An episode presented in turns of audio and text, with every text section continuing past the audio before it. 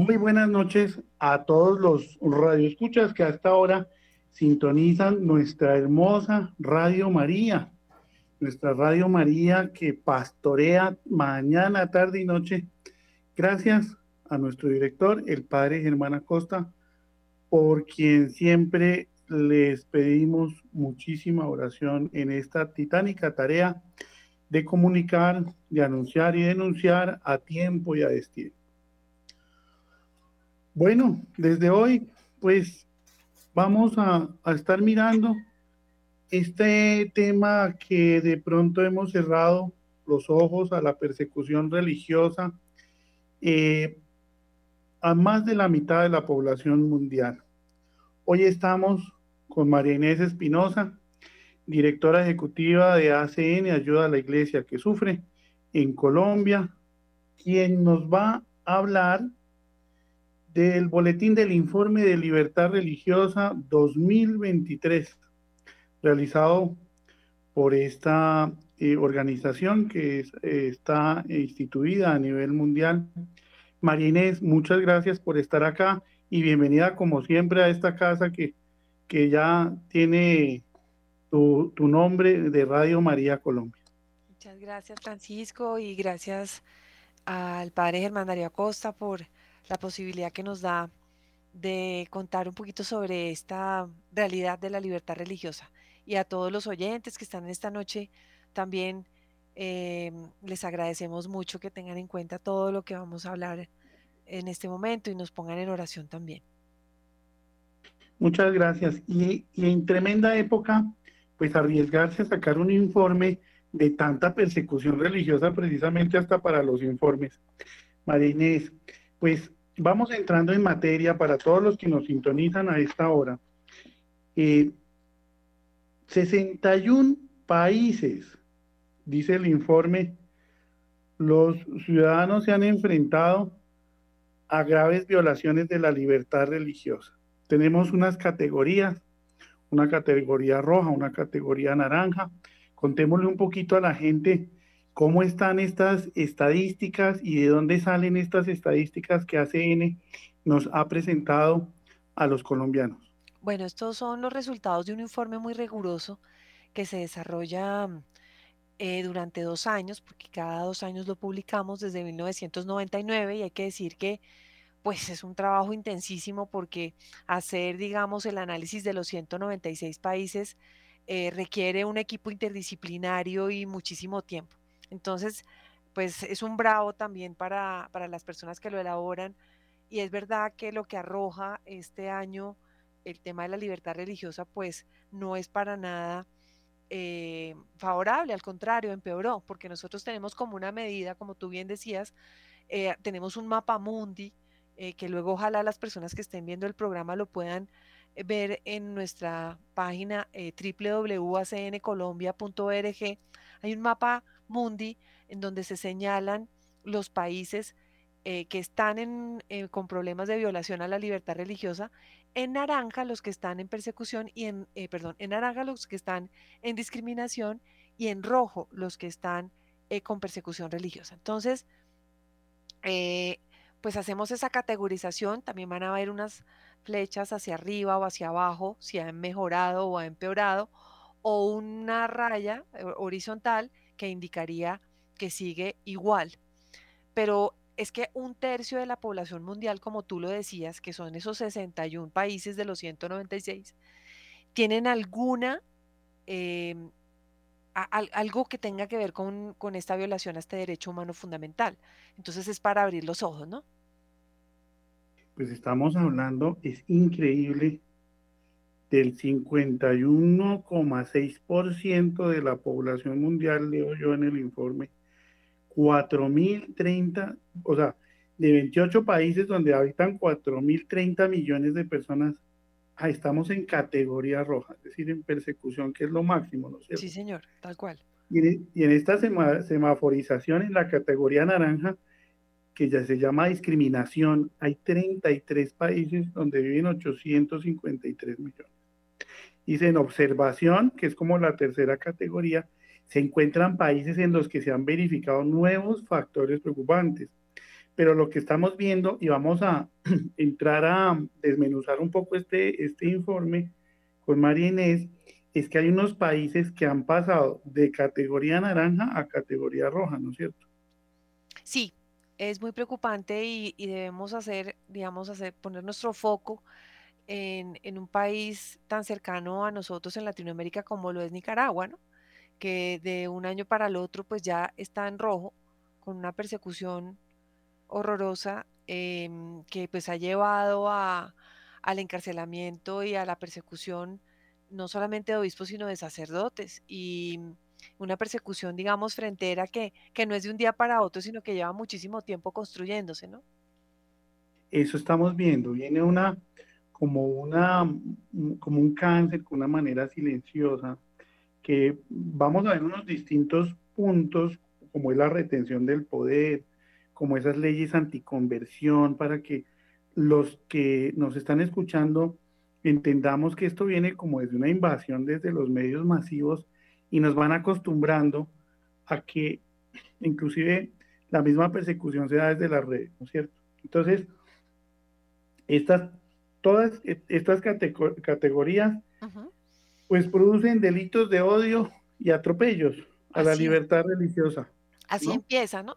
O sea, hay una metodología, Francisco, que es importante tener en cuenta. Digamos que son como los cuatro niveles que, que se estudian, de, lo que tienen en cuenta las personas que hacen todo este, esta, hay que decir que pues yo no estoy involucrada obviamente con el desarrollo de esto, de, la elaboración de este informe, pero pues sí hay un equipo, como te decía, eh, directamente en Alemania que está produciendo esto.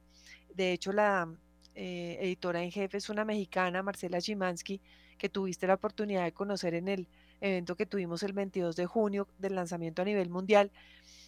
Entonces, volviendo a esa categorización, digamos, hay cuatro niveles. El primer nivel es el de la intolerancia, el segundo nivel es el de eh, la discriminación, el tercero es la persecución y el cuarto es el genocidio. Entonces, cuando nosotros vimos en, cuando nosotros nos damos cuenta que ya estamos perseguidos es porque hemos pasado por el nivel anterior y el anterior, o sea, dos más. Entonces hay que despertar cuando uno ve esas, esas lucecitas, no tan lucecitas, sino más bien negritas, que están coartándonos la libertad de alguna manera, como lo que estamos viendo en nuestro país.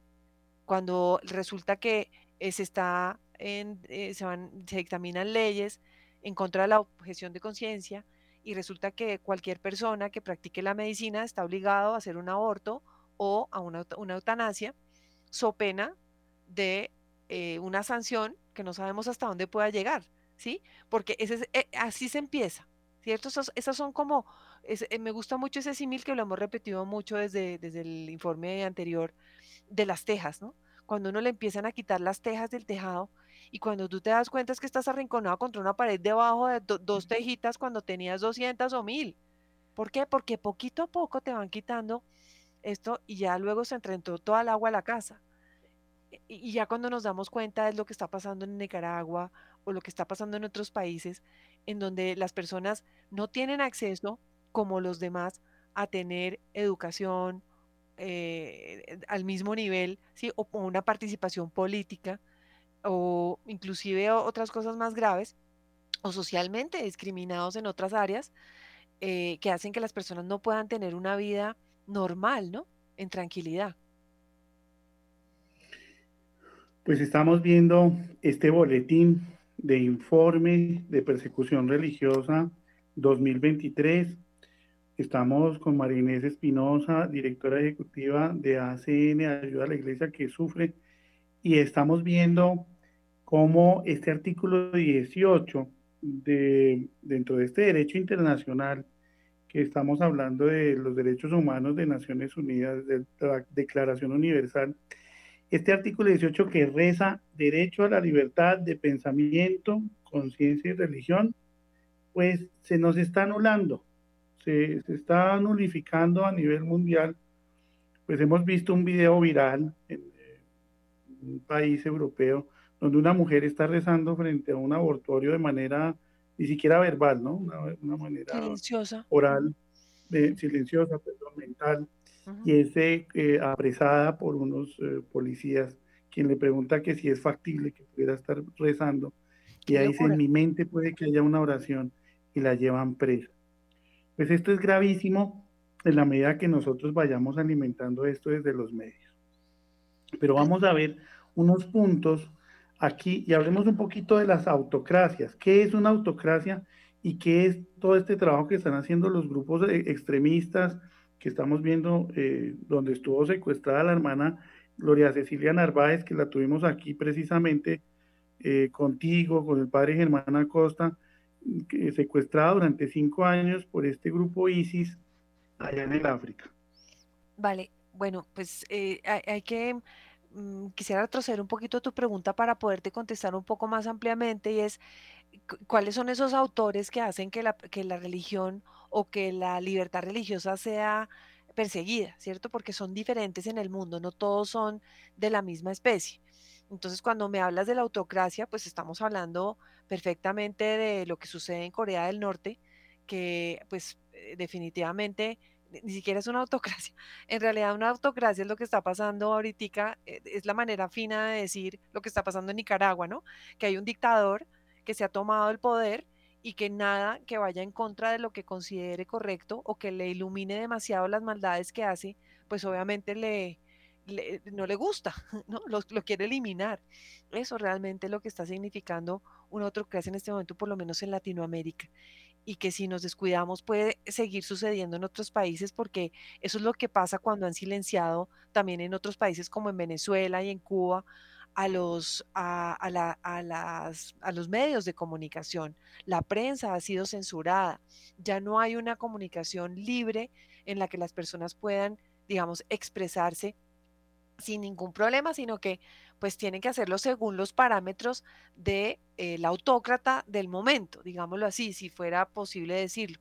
Entonces, digamos que esa es una de las maneras, una de las maneras eh, con esos gobiernos, digamos que llamamos nosotros autoritarios o autocracias, pueden ser autocracias, y que pues son eh, lo estamos viendo un poco en, como te digo, en Norcorea, en Pakistán, en la India, digamos, se, a veces se cruzan porque también hay, un, hay unos autores que ya entran con una segunda categoría como de los que persiguen, que son los del nacionalismo etnorreligioso, que es que el mismo poder del Estado está combinado con una religión que si no es la que se practica allí, pues no es posible que, que sea otra. Entonces nosotros le hacemos muchas odas y muchas alabares a, Arabia Saudita y ahora con todo este tema del fútbol, y perdóname un poco crítica con el asunto, porque pues entonces ahora son los que compran los jugadores de fútbol y, y son los que se están metiendo, digamos, en los deportes y todos vamos allá, ¿no? Vamos allá como para, y ellos mismos son los que patrocinan todos estos Em, eh, grupos islamistas extremos que son los que están exacerbando los ánimos en África y en otros lugares del mundo. ¿De dónde sale tanto dinero para que un extremista musulmán, porque también hay que decir que son extremistas, lleguen a estos lugares llenos de armas, de carros y con posibilidades de hacer tantas cosas si no son patrocinados por un, por un por uno de estos autores que yo te comento en este momento o autores de, de de violar la libertad religiosa. Violación a, la, libertad de, de, creencias. De creencias, que al final entonces estos últimos, que digamos es el extremismo islamista, que, que ya está en, en, tantos lugares del mundo y que no hace falta ver que África, la mitad de África, tiene una cantidad de países, precisamente eso fue lo que le pasó a la hermana Gloria, que eh, no les gustó que las monjitas hicieran su misión evangelizadora y más allá de evangelizadora, como lo decía ella, porque fue muy lindo como lo dijo, era acompañar ¿no? a esas mujeres musulmanas que son tratadas como, como de segunda categoría, ¿no? Entonces son varios autores los que te he nombrado, digamos, nacionalismo no religioso, extremismo islámico y el los gobiernos autoritarios o las autocracias también, ¿no? Que tienen diferentes tintes. Estamos viendo Sí, señora, y estamos viendo unas leyes anticonversión, ¿no? Sí. Como esos casos híbridos donde el Estado em, como que persigue silenciosamente y promueve esa persecución religiosa. Tú mencionabas, por ejemplo, la India, Y, Pakistán. en el informe, y, y, Pakistán, y, es el caso de la zona de Cachemira. Pero tú mencionas también, y se menciona, la, redactora eh, mexicana lo menciona en el informe, y es, por ejemplo, el caso de la China, ¿no? Y estamos viendo cómo, por ejemplo, el PSC, el Partido Comunista Chino, pues está detrás de la creación de colegios a nivel mundial para promover esta religión estatal que tú mencionabas ahorita como, como en esos casos híbridos. Pero hablemos un poquito de esas leyes anticonversión.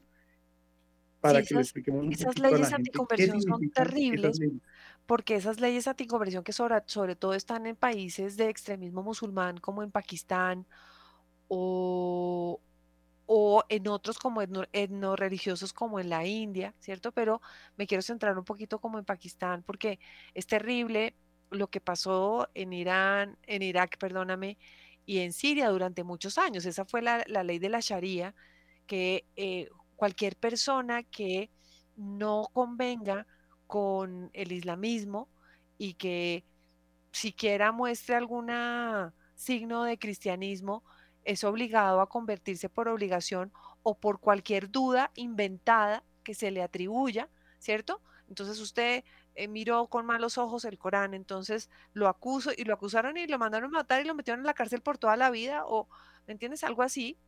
¿Y qué es lo que está pasando con, con, con, con esas leyes anticonversión que hace que nadie, nadie pueda cambiarse de religión? Entonces, este derecho fundamental del que tú hablabas del artículo 18, pues no se aplica en algunos países, pero de frente, que no pueden practicar una religión diferente a la que el país eh, practica en sus grandes mayorías. Entonces, y eso lleva detrás, por ejemplo, en el caso de Pakistán, unos delitos gravísimos que tienen que ver con violencia sexual, secuestros y conversión forzada.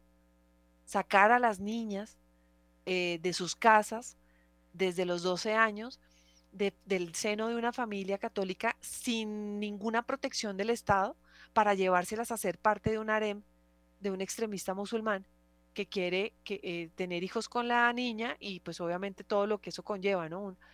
entonces, eh, son cosas que son muy difíciles de defender en países como Pakistán y que son terribles porque están pasando todavía y que gracias a la labor que hacemos también nosotros de defensa en la fundación a nivel internacional, y también con los recursos que podemos ayudar de alguna manera gracias a los benefactores, podemos defender a algunas de esas personas porque por ahí hay algunos abogados valientes que se pegan eh, al trabajo, digamos, de sacar adelante estas defensas, ¿no? Muy difíciles en países en donde hay una mayoría casi absoluta. Entonces, eh, es una combinación de muchas cosas, ¿no, eh, Francisco?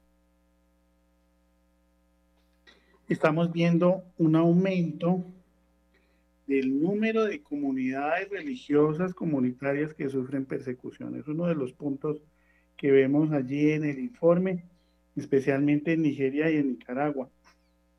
Escuchábamos precisamente a la hermana que nos envía ahora un mensaje, ahora la escucharemos en algún momento, y nos, nos comentaba, eh, comentaba en el lanzamiento allá de ACN que la comunidad de ella sería expulsada en breve en, Nicaragua, ¿no?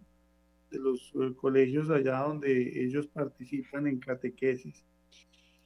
Pero sobre todo, María Inés, lo que más nos llama la atención es la cultura de la impunidad, es decir, ese silencio internacional que, que ha habido alrededor de estas persecuciones. Es como, una, una forma de coaccionar que haya. Un silencio culpable, un silencio culpable, Francisco, es terrible.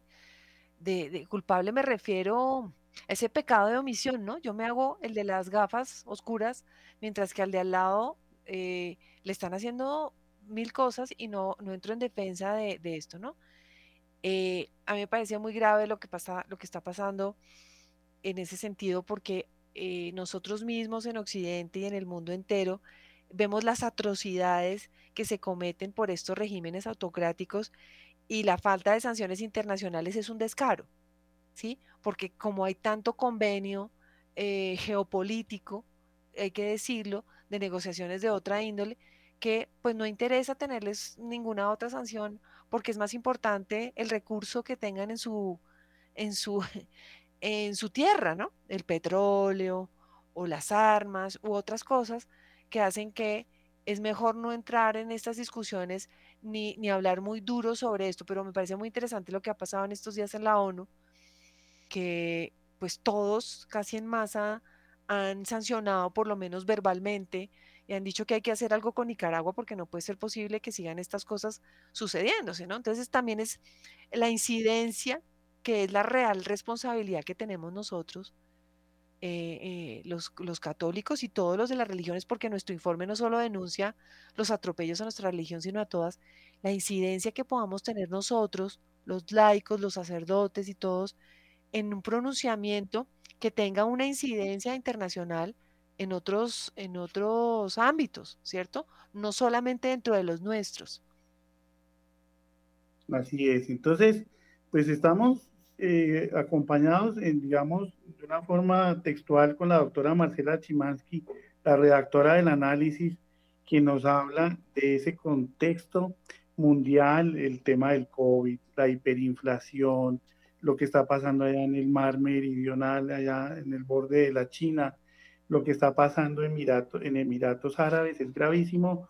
Como tú bien lo mencionabas, esa esclavitud de todos estos trabajadores, eh, de los trabajadores que estuvieron construyendo los estadios. Aquí hicimos un programa de los más de 7 mil eh, obreros que fallecieron construyendo los estadios, cómo les, les eh, capturan sus pasaportes, sus, eh, cédulas, sus identidades, para que no puedan retornar a sus países, ¿no? O sea, esto está conectado con unas mafias de secuestro prácticamente laboral.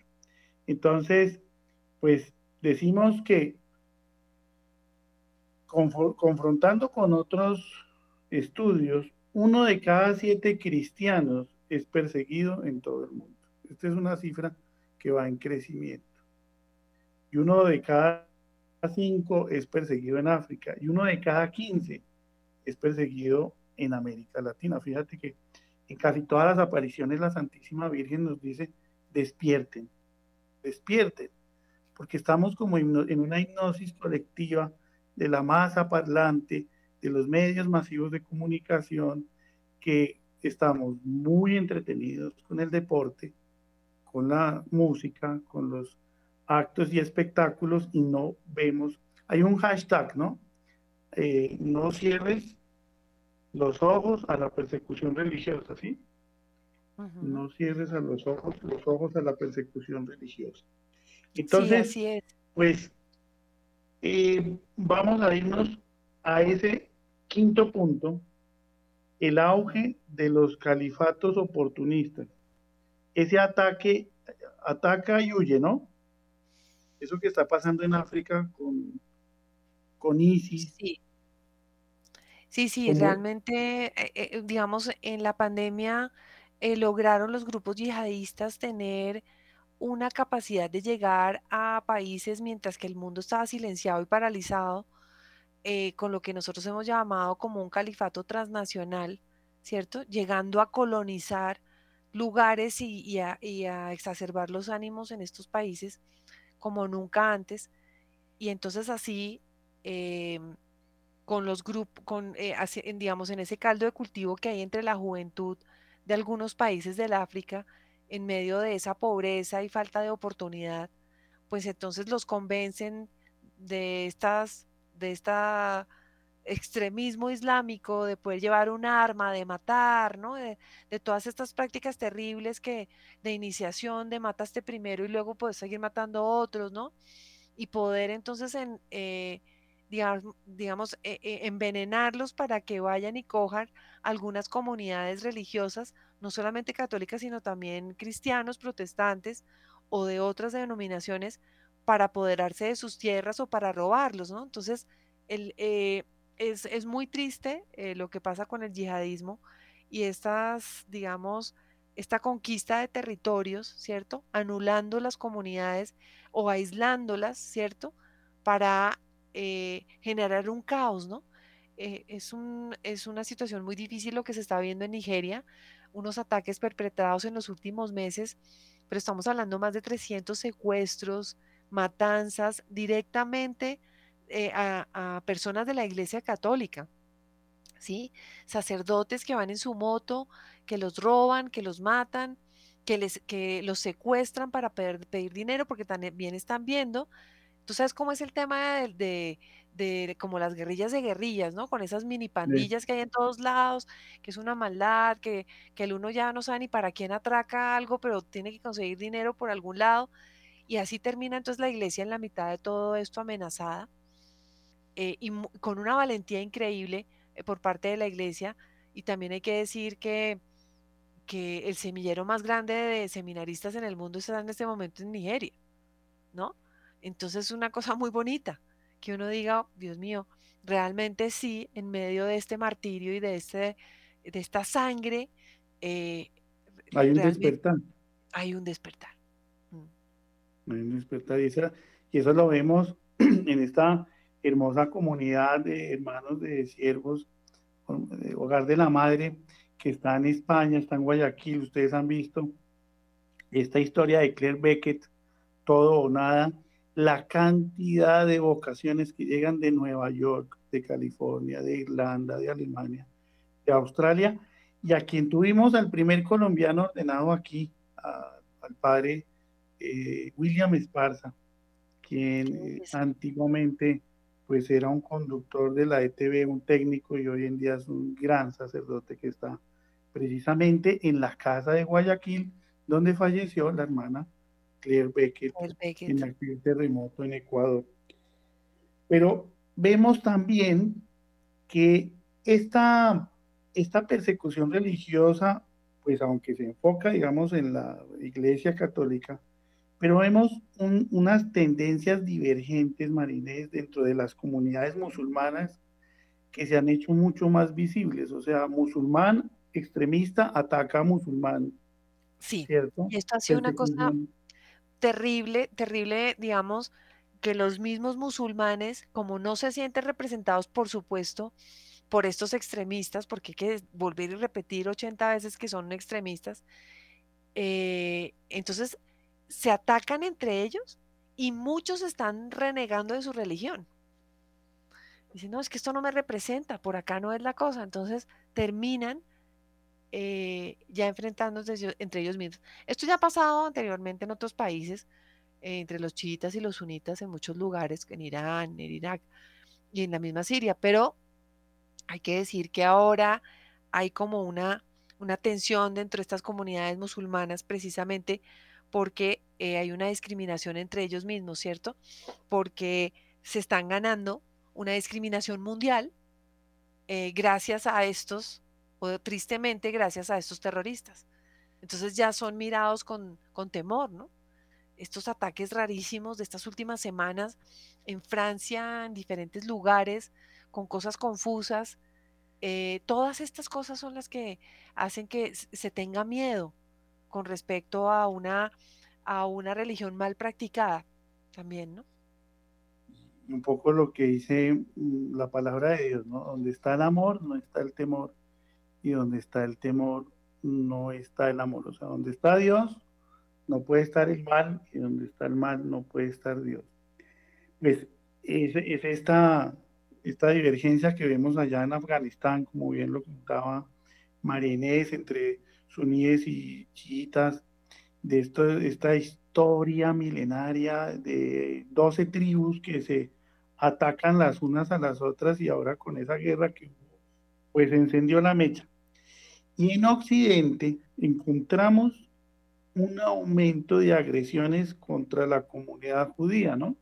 Teníamos un representante y sobre todo este aumento de agresiones después de los confinamientos del COVID había un representante en el conversatorio. ¿Quién era él y a quién representaba de, la comunidad judía en Colombia? Sí, era el profesor Marcos Pekel, que es el director de la Confederación o de las Confederaciones Judías en Colombia, eh, que pues una persona que, que queremos mucho y la verdad nos aporta muchísimo. Y es verdad que ese odio antisemita y yo me atrevería a decir, ahora es antisemita, pero es contra todo, ¿no? Es un odio contra cualquier persona que practique su religión eh, con coherencia, ¿no? Es como una rabia eh, para mí demoníaca de aquel que tiene una fe firme, ¿no? Eh, que, que, se, que, que molesta.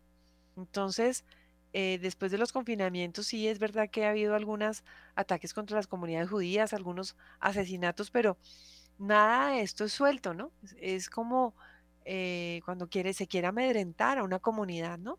Y más con todo lo que ellos han sufrido eh, durante la vida, ¿no? De- de- de- desde hace tantos años, ¿no? Así es. Así es. Y, y estamos hablando de ese, ese, esa religión estatal, ¿no? Tú hablabas ahora de esa religión estatal, como de generar control. Y tenemos el caso de la China, volvemos otra vez a la China, como los sacerdotes no pueden hablar en contra de la prácticamente la dictadura que está implementando Xi Jinping allá en la China, que realmente económicamente no está bien. Nos han vendido una idea de una China que ha crecido, que, que es eh, sobrevalorada realmente en, en la realidad que está viviendo. Pero estas religiones, dice el informe, inflan el número de sus fieles como medio de mantener ese control y ese poder político, ¿no es cierto? Aumento de control, vigilancia masiva, ha afectado a los grupos religiosos. Sí, Eh, es, sí, no, eh, que con la inteligencia artificial, que tanto estamos hablando de, en estos temas, estas cámaras de vigilancia y pues obviamente tienen detectadas a todas las personas, las tienen controladas. Y eso que tú dices es verdad, ¿no? Eh, eh, se hacen ver como una gran potencia eh, productorísima, pero al fin y al cabo, y tengo que decir esto con muchísima cautela, es verdad que, que es como están cortadas sus libertades, inclusive los, los mismos que, digamos, viven dentro de este mismo régimen, ¿no? Entonces son personas que eh, solamente pueden tener uno o dos hijos, eh, personas que tienen que trabajar en tales y tales cosas y no tienen unas aspiraciones mayores dentro de lo que hacen, sino, eh, es decir, no muy diferente tampoco a lo que vimos en nuestras, en nuestras sociedades occidentales, en donde las aspiraciones de pronto sí pueden ser más libres y más factibles para una persona que tenga, que se busque las oportunidades, pero allá es muy difícil y cualquier persona que se pronuncie en, en contra o, que no tenga, em, no esté de acuerdo con alguna de las represalias o las formas de manejo del gobierno, pues simplemente es silenciada con la muerte. O sea, eso no, no tiene vuelta de hoja, ¿no? Y eso es lo que está detrás de esta dictadura del Partido Comunista Chino, el PSC, que está detrás de muchas de estas cosas, inclusive pudiéramos decir que está un poquito detrás de todo lo que pasó allá con el tema del COVID y llegó a nivel mundial. Y uno a veces piensa, pues la China es como en el otro extremo y ese cuento como que a mí no me toca, pero es importante mencionar que el Partido Comunista Chino está en Colombia y está construyendo las vías en Colombia y está detrás de la construcción del metro. Entonces es importante que vayamos teniendo en cuenta que eso no es por allá en la China y están construyendo colegios a nivel mundial para propagar esta ideología que tanto daño pues, le ha hecho al mundo. al Pero mundo, vámonos, señora, al mundo, no, al, al mundo entero. Sí, Pero hay algo muy importante aquí, María Inés, que se menciona en el informe, y es ese, mm, en, en ese control masivo, es ese trabajo en las redes sociales, ¿no? Como, como eh, esa libertad de expresión y movilización se va cerrando cada vez más en el Internet, ¿no? Como, sí, como esa, hay como una tendencia a, a- a algo que muy bien se denomina ahí como la cultura de la cancelación también, ¿no? sí, esa, eh, la cultura woke o de cancelación en donde si tú te pronuncias sobre algún tema en particular que no conviene porque no son, no está dentro, entonces ahora todos con la bandera LGTB. Entonces, si tú no estás de acuerdo con la bandera LGTB que está en todos los sitios, entonces tú te pronuncias sobre eso y entonces te cansa, ah, es que usted es un extremista religioso y usted no está de acuerdo, o sea, entonces el hecho de no entrar de lo que es de- dentro de las lo que es normal dentro de la sociedad actualmente, hace que tú seas rechazado, porque es que tú no eres una persona tolerante, porque eres homofóbico, y te empiezan a tildar de mil cosas, de extremista religioso, etcétera, y eso no es verdad. Eso es una, un constreñimiento de la manifestación del pensamiento de una persona y de que por sus creencias religiosas se manifiesta además de base. Es que no es que simplemente es que a mí no yo no estoy de acuerdo con eso, lo otro no es que yo soy católico y me quiero pronunciar al respecto y por eso no estoy de acuerdo. Ah, no, es que usted nos está señalando. Entonces, este tipo, de, entonces, este tipo de, de, de, constreñimiento, de señalar, de, de esquinear, digamos, ¿no? Y de coartarle la libertad a una persona en la expresión, y eso pasa, digamos, ahora no sé, con, con el tema de Elon Musk en, en Twitter parece que está cambiando un poco la tendencia, pero así ha sido. De hecho, en Facebook, cuando tú haces campañas, y voy a decirlo de frente, así como lo hacemos nosotros para conseguir recursos por nuestra fundación, cuando ponemos cosas muy expresas, nos cancelan la campaña. O sea, esto es verdad. Esto no es una cosa vedada. Cuando tú te pronuncias de frente contra algo y con certeza, esa es la cultura de la cancelación. Y hay una cultura adicional que se le suma a esa, ¿sí? Que es la, persecución educada de la que hablábamos, hemos venido hablando en los últimos años también, ¿sí? Es esa de, si tú estás en un ambiente eh, en el que pareciera no conveniente que hables de religión, ¿cómo así? Si es que una persona integralmente es, eh, practica una religión y es parte de su esencia, como ser mujer, hombre colombiano o todo lo demás, parte de tu derecho, es que tú te puedas manifestar desde, desde, desde la orilla de tu, de tu religión, sin que nadie te tenga por qué señalar o callarte. Y nosotros hemos cedido mucho ante estas cosas. Y me parece que cedemos tanto que empezamos ya a negociarlo, ¿no es cierto? Eh, es que, como lo decíamos en otros conversatorios interreligiosos, es que no necesito que me toleres y me respetes, es que yo tengo derecho a manifestarme como yo quiera, ¿cierto? Claro, partir del respeto, pero no, no es como que me toleres, es que sí, entonces dejémoslo hablar un ratico porque está como intenso este y entonces, no, no, no. O sea, y el, el derecho a la evangelización, Francisco, no solamente es el derecho a ejercer tu religión, ese artículo 18 dice que tú tienes derecho a evangelizar en cualquier momento, en cualquier lugar. Te puedes salir de la religión que practiques y pasarte a otra sin ningún problema. O sea, todo eso es parte de esa libertad religiosa. Esa libertad religiosa. Pero esas son las leyes anticonversión, precisamente, que inclusive si tratamos de hablarle de Dios a una persona, digamos, no creyente, en un país donde se haya proliferado esa ley anticonversión, pues cárcel, ¿no? Definitivamente le dan cárcel y son años, ¿no? Y puede ser muerte, que era lo que pasaba, eh, digamos, relatos que ya se han disminuido, pero que no se han ido del todo, lo que están viviendo en Egipto, solo hay que oír al padre Luis Montes, aunque ellos lo hacen con mucha, pues digamos, claro, están viviendo allá y tenemos que decir esto con mucha delicadeza, pero lo que se vivió en Irak y en Siria, para que te señalen tu casa y te digan, ya sabemos que tú, católico, estás viviendo acá, si tú no te conviertes, o te vas, o te conviertes o te matamos. Entonces, y eso fue así, o sea, ¿por qué atacan una iglesia? En masa con un, con un señor lleno de bombas en el cuerpo en, Sri Lanka, en Nigeria, en Mozambique. ¿Por qué? ¿Por qué? Porque es que es Sí, el tema es como obligar a otro. El, tema grave es obligar a otro, ¿no? A que viva lo que tú quieres que viva. Eso no puede ser así. El evangelio es tan diferente, ¿no? El, el evangelio enamora precisamente y entonces dice, ¿cómo es que esto es como de verdad? Miren cómo se aman. Entonces la gente termina seducida o terminamos seducidos ante esta belleza de nuestro Señor, de ese amor que hace que nosotros podamos vivir entre nosotros.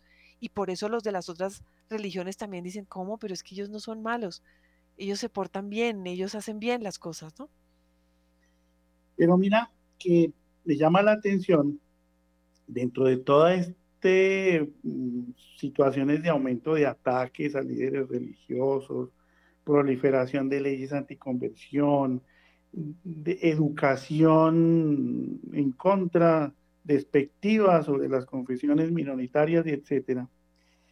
Pero estamos viendo que hay un récord de participación en celebraciones religiosas populares tras los confinamientos del COVID-19. Una locura. Hay un, ¿Cómo es Una eso? belleza.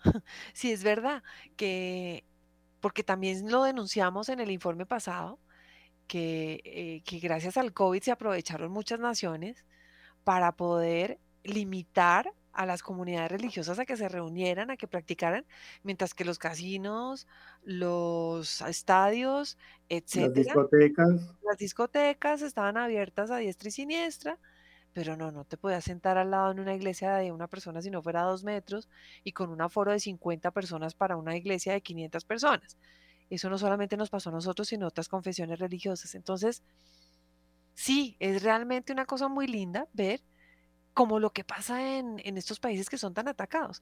Explota un man en una iglesia, un señor va y se mueren no sé cuántas personas, terrible, Dios mío, y a los ocho días vuelven a misa los que quedaron vivos y llenan la iglesia. Entonces dices como esto no lo para nadie, porque de verdad no lo va a parar nadie, y nuestro Señor no lo ha dicho. Entonces, sí es verdad que, que hay un volcamiento a, a las cosas religiosas, que hay que también profundizar, porque también hay mucho eh, como emoción, flor de un día, pero, pero para eso está, digamos, nuestra iglesia y, y las otras confesiones, también hay que decirlo, los que lo practiquen, que sean coherentes en lo suyo. pues vamos a, a pedirle el favor a William o a Luis Fernando allí en los estudios de Radio María, si nos pueden ayudar con la grabación de la hermana Gloria Cecilia Narváez, quien nos envía un mensaje a este tren por la vida.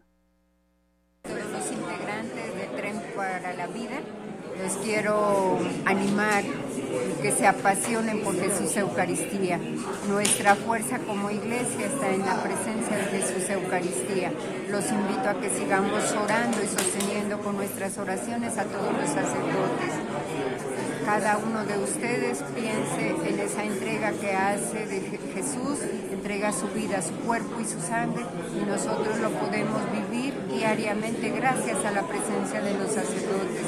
Sigamos ardiendo en fervor, amor y pasión por la Eucaristía y oración por los sacerdotes, ¿no? Con muchísimo cariño los esperamos en, en Tumaco, nueva, nueva misión, ¿no? Muchísimas gracias. Gracias. Pues ahí estaba la hermana eh, Gloria Cecilia Narváez, que estuvo allí en la presentación del informe, cinco años secuestrada en, en África, en esta zona de Malí, por allá, con estos grupos extremistas radicales. Bueno, mostramos el problema.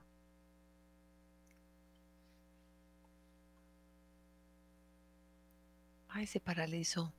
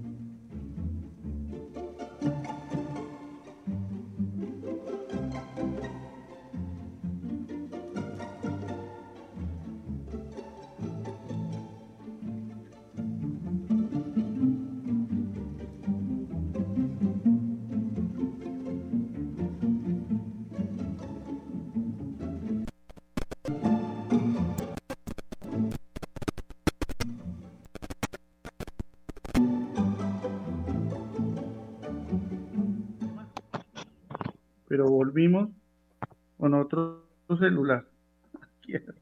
Hacemos. Entonces, María Inés, tenemos el poder del Santo Rosario, de las pequeñas comunidades que nos hablaba el Padre Umaña y que el Papa Francisco nos ha propiciado. Hace poco teníamos aquí a la mano derecha del Padre, del Papa Francisco, el cardenal eh, Cherny, papable, y nos decía, en Italia están haciendo lo mismo, pequeñas comunidades, orar en pequeñas comunidades. Esos son los refugios donde el Señor nos invita. Y fíjense lo que nos dice la hermana Gloria Cecilia, que nos espera en Tumaco, que está en su, nueva misión, pero que además nos habla de Jesús Eucaristía. Alguna hermana le preguntaba allá, me llamó la atención, dijo, hermana, nosotros orábamos por usted, somos de otra comunidad, ¿qué más podemos hacer por los que están secuestrados por estas, eh, estos grupos extremistas? Y la hermana decía, oren,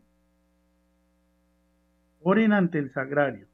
Para todos los que nos están escuchando, el poder de la oración es increíble. Fíjense ustedes cómo el comunismo salió sin disparar, sin disparar una bala de Austria gracias a una jornada de oración tremenda eh, con el Santo Rosario. Entonces, María Inés, algunas palabras finales, ya pues desafortunadamente el tiempo se nos está pasando misteriosamente mi, internet no funcionó más. Pero, eh, ¿qué le podemos decir a la gente también de manera positiva? Tú como una persona tan creyente, que también es una forma de liderar eh, y de, informando a la gente, ¿qué le podemos decir a todos aquellos que nos interesan ahora sobre toda esta situación de este informe? Yo quisiera también acogerme a las palabras de la hermana Gloria Cecilia para invitar a todas las personas que practicamos, que creemos, y es que eh, ella dijo claramente en el prólogo del informe, que sería muy lindo que lo pudieran leer, lo encuentran en nuestra página, dice, la aceptación no significa renunciar a nuestras creencias, sino escuchar, acoger y agradecer a cada persona por ser quien es. A veces nosotros mismos podemos señalar a otros por no estar en el mismo nivel o por no estar en la misma situación que nosotros. Por eso si yo quisiera invitar a eso, ¿no? A una comprensión respetuosa de nuestros hermanos de otras, em, de otras prácticas religiosas eh, y que nosotros mismos seamos un ejemplo de evangelización en nosotros mismos. Eh, por lo que hacemos, que cuando nos vean nos reconozcan y también que nos preparemos muy bien en todos estos temas. La oración es supremamente importante, pero la información también lo es para que nosotros de verdad nos volvamos multiplicadores de estas situaciones tan difíciles que se viven para que no queden impunes, para que nosotros las hagamos visibles y para que invitemos a otras personas a la oración y para poder ayudar de manera práctica. Los profesionales eh, que están, que pudieran colaborar para la defensa de estas cosas, es importante que, que entendamos que, que son, así como son diferentes los carismas de la iglesia, así también nosotros los católicos debemos también tomar posición frente a algunos temas, ¿no? Nuestras causas, eh, defenderlas, pero con muchísima propiedad y prepararnos para poderlas defender con profundidad y por supuesto ayudar ayudar a fundaciones como la nuestra, ayudar a fundaciones que están tratando de, darle la mano a otras personas que sabemos que son confiables, que sabemos que, que, son, digamos, formas eh, buenas, de, que son bien vistas por nuestra iglesia para ayudar a aquellos que tanto necesitan de nuestra ayuda en estos países en donde son perseguidos por su fe. Pues muy bien, estamos con María Inés, quien generosamente pues ha aceptado esta llamada para exponer los resultados de este informe de persecución religiosa a nivel mundial dado por ACN Ayuda a la Iglesia que sufre en una codirección con el padre Astolfo Moreno, quienes ustedes ya conocen muy bien. Nunca seremos amigos de personas de otra religión. Palabras de yihadistas extremistas, secuestradores, a la invitación de la hermana eh, franciscana eh, Gloria Cecilia Narváez a orar juntos. Ella mencionó tres cosas que quisiera dejarlas acá gracias a la invitación de ACN. Y dice, la comunión espiritual me sostuvo durante todo este secuestro. Ella pintaba el cáliz en la arena mientras que iba eh, con este grupo perseguida, secuestrada y hacía la comunión espiritual. El espíritu, dice ella, mi espíritu siempre estuvo libre, nunca estuvo secuestrado. Siempre estábamos atentas a servir sin distingo de religión o de cultura. Lo más duro, dice ella, durante este secuestro fue la muerte de mi compañera suiza, protestante y compañera de secuestro. Dios me mostró su gran misericordia. Y el Santo Padre me dijo, tú has sostenido a la iglesia y la iglesia te ha sostenido. Vivir, como dice María Inés, no una oración armada, sino una oración llena de paz. Nuestra congregación, dice eh, la hermana, sigue en el África dando testimonio de fraternidad y de paz. Algunos de los apartes del testimonio maravilloso de nuestra hermana Gloria Cecilia, a quien le enviamos un saludo muy especial desde los estudios de Radio María, allá en Tumaco, en su nueva misión, que dice que no es nada fácil y no se distingue mucho del África. Entonces, a trabajar unidos, que es lo que estamos haciendo en este tren por la vida, la unidad es el mayor regalo de la misericordia de Dios. Trabajemos unidos, vámonos como a ese Isaías 58, donde dice, el verdadero ayuno que le agrada al Señor es tantas cosas extremas, sino que sanen a los enfermos, acompañen al que necesita eh, estar en soledad, eh, acompañen a la persona que está con hambre, vistan al que está desnudo, las obras de misericordia. Entonces, Santa Sor Faustina, pues más viva que no. María Inés, muchas, muchas gracias por, participar. Seguramente nos veremos nuevamente en, en otros espacios y gracias por esas palabras. Y bueno, por aquí te esperamos prontamente. Gracias Francisco por la invitación. Qué alegría volver a estar acá en Radio María, que la siento muy mi casa. Eh, estamos a sus órdenes. Nuestra labor de informar es muy importante que, la podamos seguir realizando por medio de, este canal tan importante que del cual pues hay tantos seguidores y que tantas personas de fe pueden estar apoyando ¿no? lo que estamos haciendo en este momento. ACN tiene un programa los domingos, ¿no es cierto? Así es, sí. Entonces, para que sintonicemos en Radio María los programas de ayuda a la iglesia que sufre los domingos. Y precisamente dentro de este campo de unidad, de este tren por la vida, pues sin lugar a dudas, ahora nos conectamos con los 5 millones de rosarios por Colombia desde Mater Fátima, donde es otro vagón que está trabajando fuertemente por eh, la vida, por la eh, manifestación del Santo Rosario. Y los que quieran llevar películas, evangelizar a sus municipios, también es otro vagón que nos está eh, acompañando en este tren por la vida con Carlos Eduardo Botero y las maravillosas películas católicas que llegan aquí. Los colombianos de bien somos muchos más. Los latinoamericanos de bien somos muchos más. Falta unirnos. Y qué alegría para un papá ver la unidad de sus hijos. La gracia la da él, nosotros damos el sí. Ponemos las manos, el pie, los pies y las ganas de hacer. A todos ustedes, mil gracias por sintonizarnos. Seguimos conectados con Radio María y Mater Fátima. Dios los bendiga y seguimos trabajando en pequeños grupos por promover la vida, por el triunfo del Inmaculado Corazón. A todos, mil gracias. Dios los bendiga.